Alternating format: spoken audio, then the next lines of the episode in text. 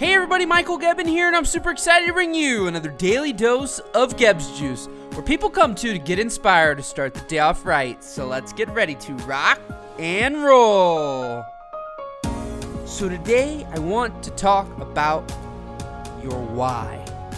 See, I've been actually following Simon Sinek for quite some time now, and actually last September, when I was interviewed for the Good Life Project, when I got done, I look over and Simon was there listening to my interview, and then actually he was interviewed after me.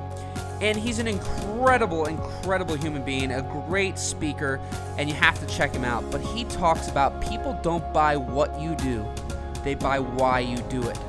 And if you think about that in life, he also talks about that in life. What is your why? Why do you do what you do? Why are you making the decisions that you are making? When you get up in the morning to do what you do that day, why are you doing it?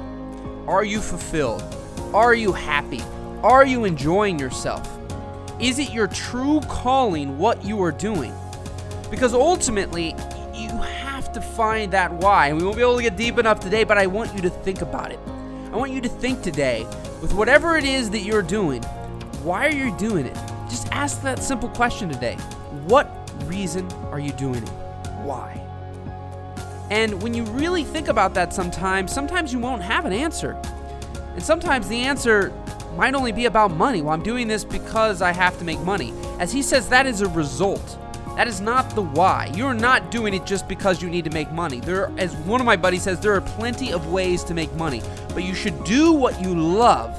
Find that thing that lights you up, where you have that purpose, that ultimate purpose, and that why.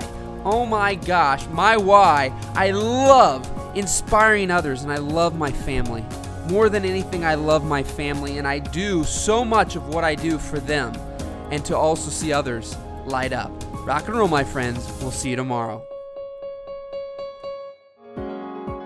Do you love these daily audios? Then you're gonna love being a Gebbs Juice VIP, and it's free. And what does that mean? All you have to do is head over to gebbsjuice.com and join the VIP list. There, I'll be emailing exclusive updates that aren't available anywhere else. From inspirational to motivational, it'll rock your day. So head on over to gebbsjuice.com and join the Gebbs Juice VIP list. Rock and roll.